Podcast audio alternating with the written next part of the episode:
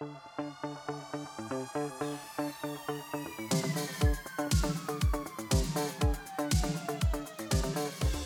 aí pessoal, sejam muito bem-vindos a mais um episódio do podcast Economista Sincero, economista que mais trabalha no Brasil. E no episódio de hoje falaremos sobre a dificuldade que as empresas estão tendo para achar funcionários que querem cargos de liderança, querem uma promoção. Além disso, abordaremos também os desafios que o mercado de trabalho tem enfrentado com a chamada geração Z. O episódio de hoje está imperdível, só que antes de continuar eu te peço que avalie ele com 5 estrelas no Spotify. Pois é, galera, nós temos comentado com frequência aqui no episódio sobre o mercado de trabalho e a chamada geração Z e os seus desafios. Segundo um estudo divulgado pela revista Exame, muitos funcionários estão trocando cargos de liderança por tempo livre. Isso mesmo. A pesquisa foi realizada nos Estados Unidos e mostrou que 91% dos trabalhadores liberais não querem se tornar gestores de pessoas. Com isso, de acordo com alguns especialistas, um gap de líderes pode estar se aproximando. Os jovens não querem ser promovidos. O sujeito prefere ficar ganhando um pouco menos do que ter mais responsabilidade ou tocar uma equipe. Entre os principais motivos que impedem os funcionários de se tornarem gestores está simplesmente a satisfação com as suas funções atuais. Além disso, as expectativas de aumento de estresse e pressão também influenciam. Para 39% dos entrevistados, por exemplo, a possibilidade de trabalhar mais horas os impede de se tornarem líderes.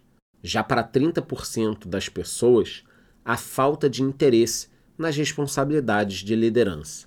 Além desses fatores, foram citados também os compromissos pessoais ou interesses fora do trabalho, e até a falta de confiança na capacidade de liderar e gerenciar uma equipe de forma eficaz. O estudo também mostrou que entre as prioridades dos funcionários, o que tem relação com a carreira ficou apenas em quarto lugar. Segundo alguns especialistas, depois da pandemia, as ambições das pessoas mudaram já que a geração Z entrou no mercado no momento que muitas pessoas começaram a trabalhar de forma remota. Então eu acho que nós já tínhamos um certo problema aqui, veio a pandemia, piorou a situação porque todo mundo estava em casa. Hoje, por exemplo, para 67% dos funcionários, o principal interesse é passar tempo com a família e amigos. Já para 64%, o principal objetivo é ser fisicamente, mentalmente saudável. Só que tem uma galera ficando em casa que está se alimentando mal, não faz exercício. Então, isso não é também uma desculpa. Quer dizer, eu não quero ser promovido porque preciso ter uma vida saudável, mas a realidade é que o cara está no sofá no TikTok. Por outro lado, para 58% dos entrevistados, a ambição é viajar enquanto apenas 54% tem o desejo de conseguir um aumento. E outro ponto importante, né? Quer dizer, 58% dos entrevistados querem viajar. Mas se você não quer ser promovido e crescer na empresa, você vai viajar com que dinheiro? Para onde é que você vai viajar? Além disso, 29% dos funcionários querem trabalhar em uma empresa que oferece flexibilidade, quanto somente 23% têm o interesse de ser promovido no trabalho.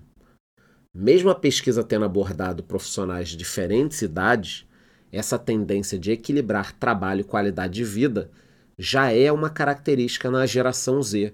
E volto a afirmar aqui, não tem nada contra uma boa qualidade de vida, pelo contrário. Mas não é o que está acontecendo. Na opinião de alguns analistas, assumir cargos de liderança é associado a uma carga de trabalho maior, o que parece incompatível com os desejos dos jovens profissionais.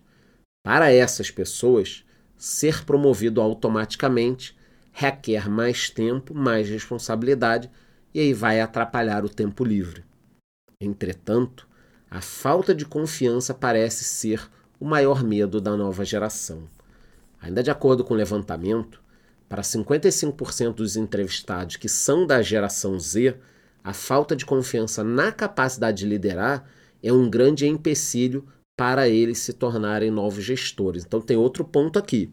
Além do sujeito não querer a promoção, porque não quer mais responsabilidade, ele também tem medo de liderar.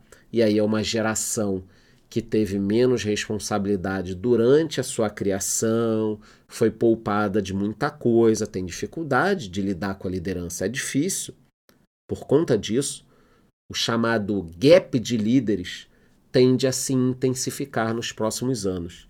Especialistas explicam que se o mercado não entender o pensamento dos novos profissionais, os novos gestores não virão. Além disso, outra mudança que tem marcado a nova geração é a liberdade tanto no mercado de trabalho quanto na economia. Os jovens de hoje, por exemplo, preferem alugar carros e imóveis em vez de comprá-los. Lembrando que na minha geração e na seguinte, na outra, antes da geração Z, não era possível alugar um carro.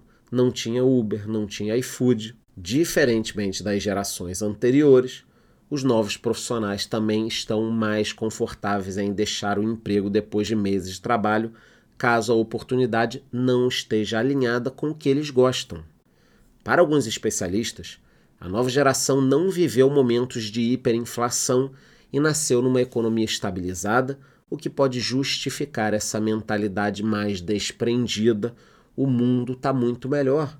A verdade é que essa geração pega um mundo muito fácil é fácil arrumar um trabalho, é fácil ter um bom salário, é fácil trocar de emprego, com pouco dinheiro você consegue ter soluções. Quer dizer, o sujeito ganha pouco, racha Uber com um amigo, está andando de carro. Agora, as gerações passadas, 10, 15, 20, 30 anos, contando para trás, no Rio de Janeiro, por exemplo, você não tinha dinheiro, tinha que andar de ônibus sem ar. E aí você sonhava em ter um carro. Por outro lado, como a gente já comentou em episódios anteriores, muitas empresas têm evitado contratar pessoas mais jovens.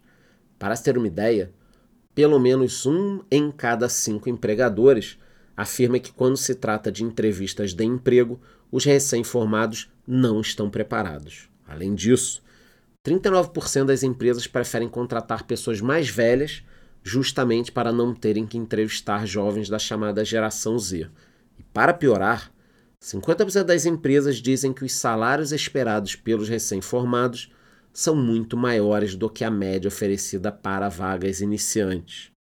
Bom, galera, hoje eu trouxe dois assuntos importantíssimos: a dificuldade que as empresas estão tendo para achar funcionários que querem cargos de liderança e também os desafios que o mercado de trabalho tem enfrentado com a chamada geração Z.